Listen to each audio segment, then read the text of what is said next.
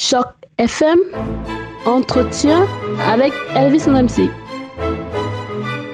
Bonjour à tous, bonjour et bienvenue sur Choc FM. Merci infiniment de nous retrouver aujourd'hui. J'ai l'immense plaisir de recevoir dans ce studio une personne que j'admire et je le dis euh, d'autant plus que euh, c'est une de mes enseignantes. Je l'ai eue euh, dans le cadre de mon de, de, de, mon programme de doctorat. Elle était enseignante à l'université de Toronto. Elle y est d'ailleurs toujours et elle prend sa retraite dans quelques mois seulement. Elle s'appelle Daniel Issasaye, plus précisément le professeur Daniel Issasaye. Bonjour professeur Issasaye. Bonjour. Elvis. Comment est-ce que ça va? Ça va très bien, merci pour cette euh, introduction très élogieuse.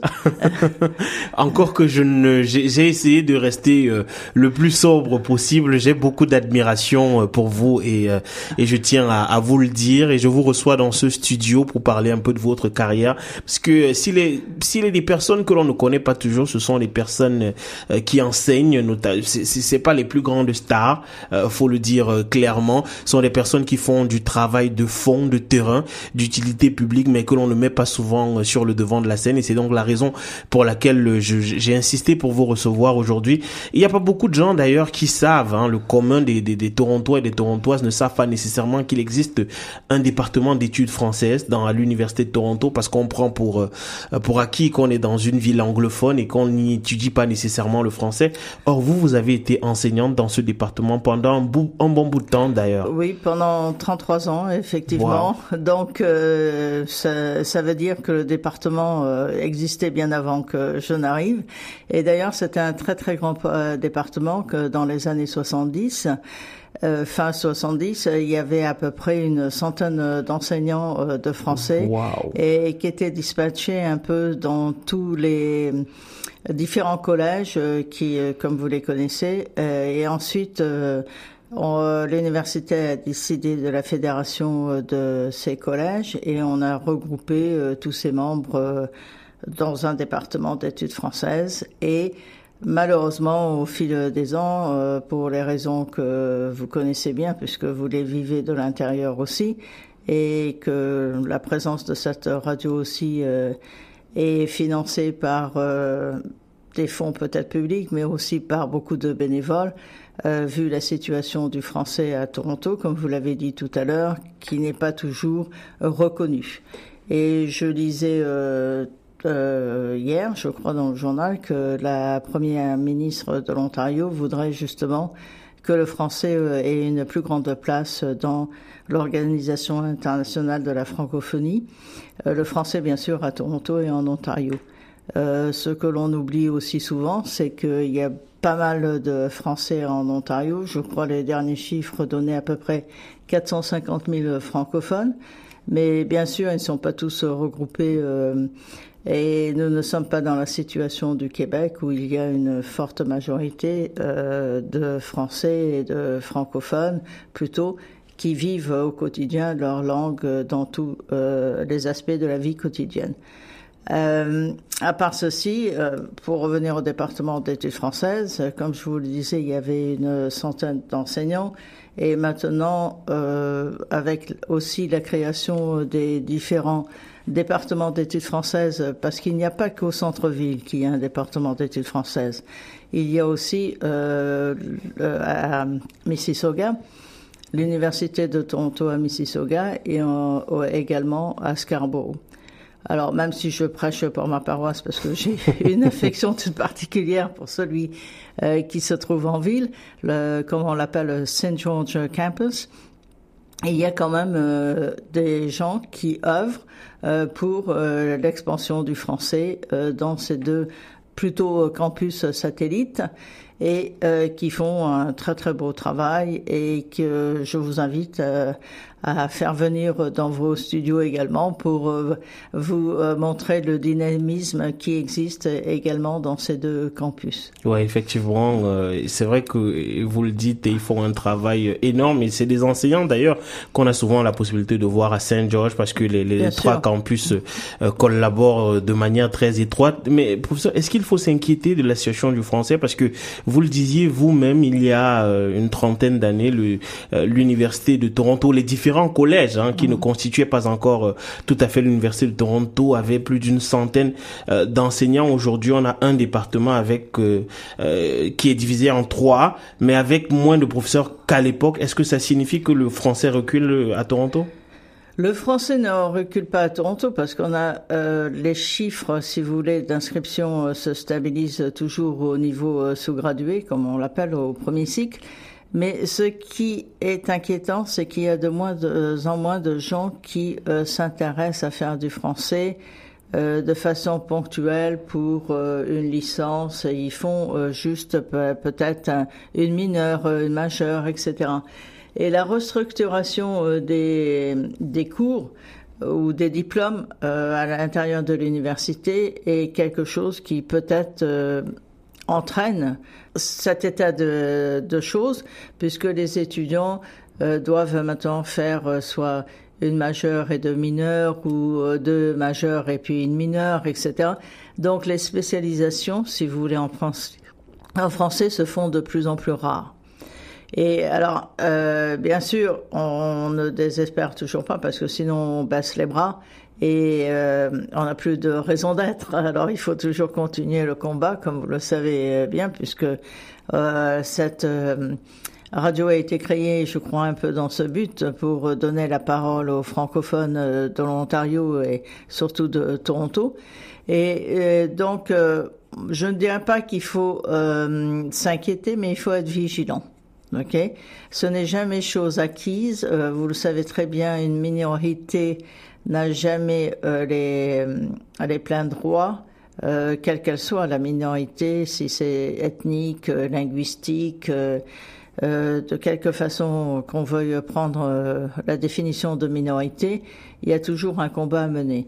Et ce combat, je, je crois que tous les francophones de l'Ontario doivent se sentir concernés et euh, par ce combat et doivent continuer à poursuivre euh, la création de d'un fait français au sein de l'université de Toronto. Vous me direz pourquoi? Parce que euh, il y a quand même le collège Glendon, c'est bon, mais le collège Glendon n'a pas la même fonction. C'est un collège déjà bilingue où il a la, la facilité d'avoir des étudiants qui font l'étude d'autres matières, mais en français.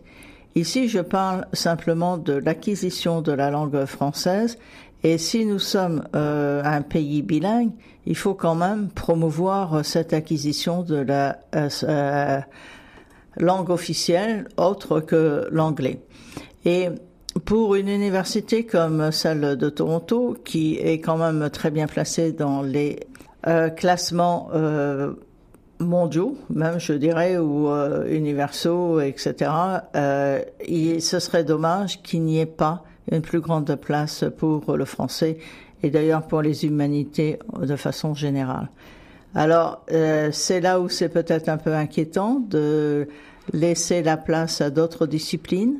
Euh, je ne suis pas pour euh, dire qu'il ne faut pas euh, orienter les jeunes vers des enseignements euh, plus prometteurs pour euh, l'obtention d'un emploi plus tard.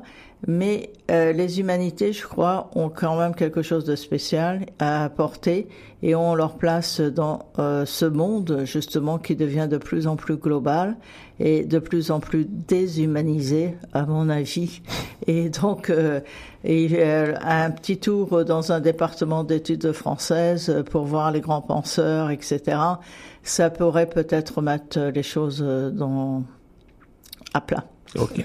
Alors vous faisiez allusion euh, tout à l'heure euh, à la promotion du français à Toronto, en l'occurrence, et vous avez vous aussi œuvré de manière constante à la promotion du français pendant 33 ans et plus d'ailleurs. Pendant 33 ans, de quelle manière est-ce qu'on continue à travailler? Où est-ce qu'on va chercher cette fibre-là, cette motivation pour continuer un travail aussi ardu que celui-là? Écoutez, je crois que déjà, euh, quand on enseigne euh, cette matière, euh, il faut déjà avoir un peu euh, la fibre et l'amour de la langue, etc.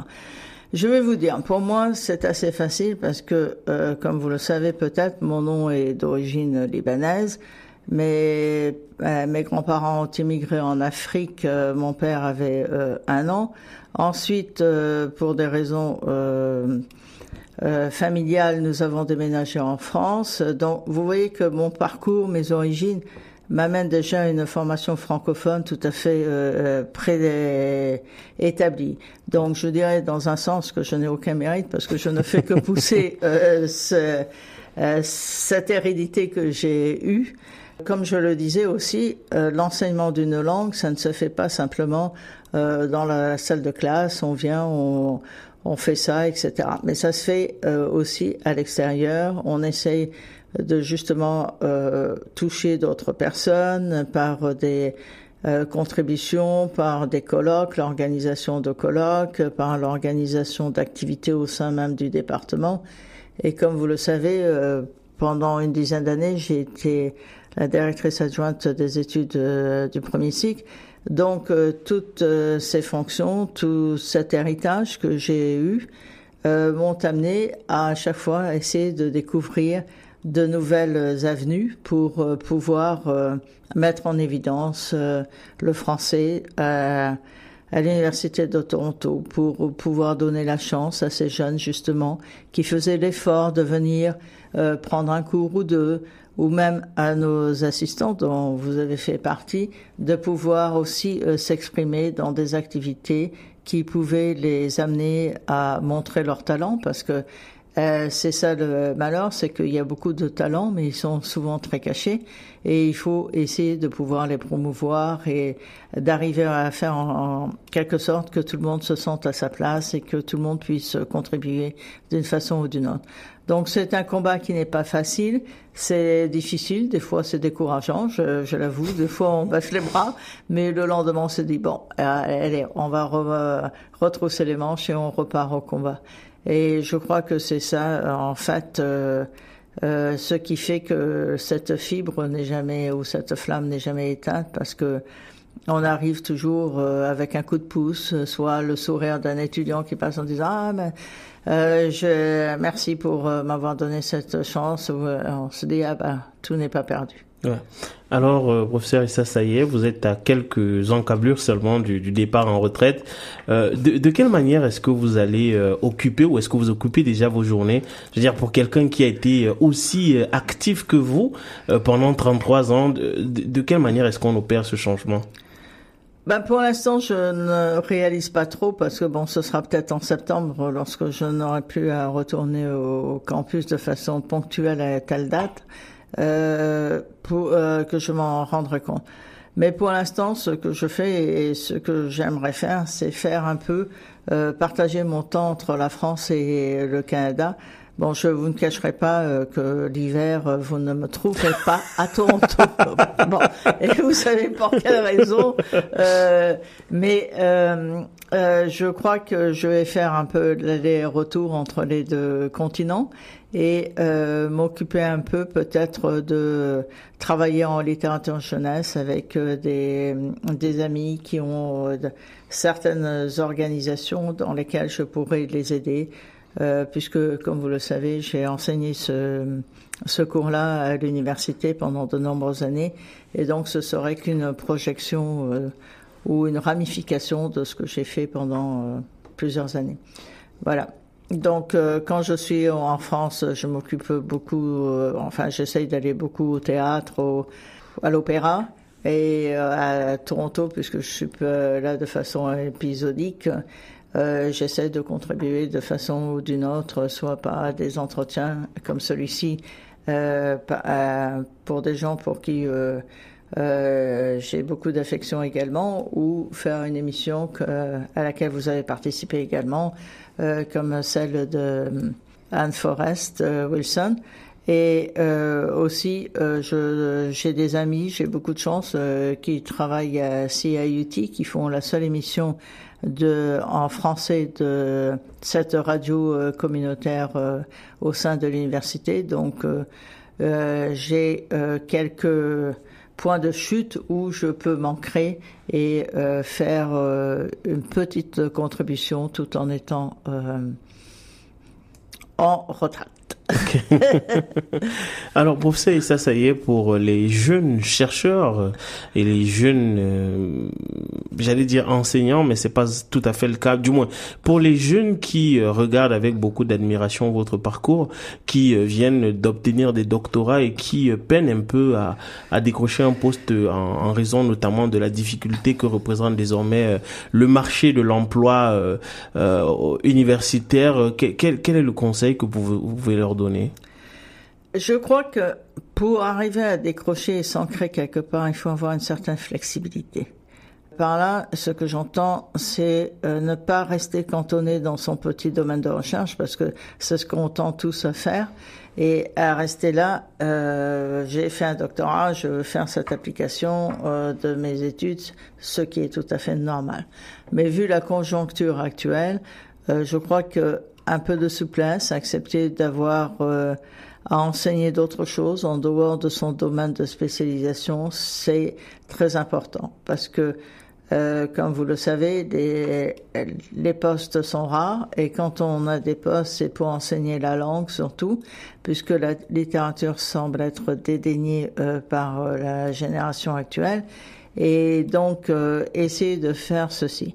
Ou alors, euh, essayer aussi d'être assez créatif dans euh, la façon dont on va présenter euh, sa propre spécialisation dans un cours qui va aller chez les jeunes étudiants vers ce cours-là.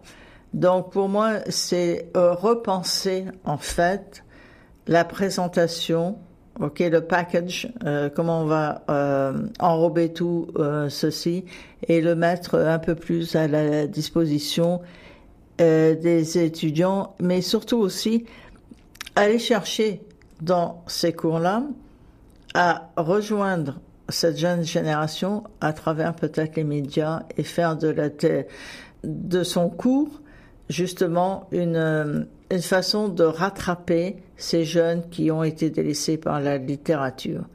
Et euh, je parle de la littérature parce que vous êtes plutôt littéraire que linguiste.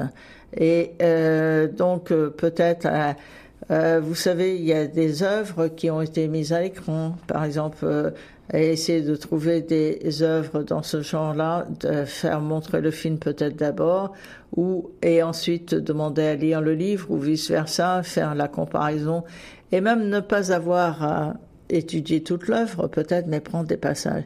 Je crois que le fait euh, de demander à un jeune de nos jours d'étudier toute une œuvre entière, par exemple, euh, ça va le répugner un peu euh, d'attaquer la lecture du, du roman ou de la pièce de théâtre. Mais si on commence par des morceaux, des morceaux choisis, comme on les appelle, et qu'on essaye par ce biais-là d'arriver à rattraper euh, ces jeunes et à les amener à lire euh, de la littérature autre que leur euh, bande dessinée ou les Twitter ou mais remarquez, les tuteurs, ça amène à la présidence. Alors, ça, ça, peut être. je ne vais pas m'engager sur ce sujet-là, mais vous voyez ce que je veux dire. Donc, je crois être créatif et souple dans la façon dont on va présenter sa matière. Ok, très bien, professeur.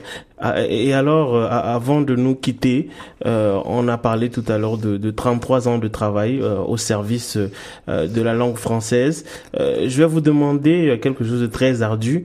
Est-ce qu'il y a des souvenirs, quelque chose de particulier, de particulièrement émouvant, dont vous vous souvenez et, qui vont vous marquer à jamais, qui se seraient produits pendant ces 33 années? Et puis aussi, j'imagine que vous avez vu passer beaucoup de collègues.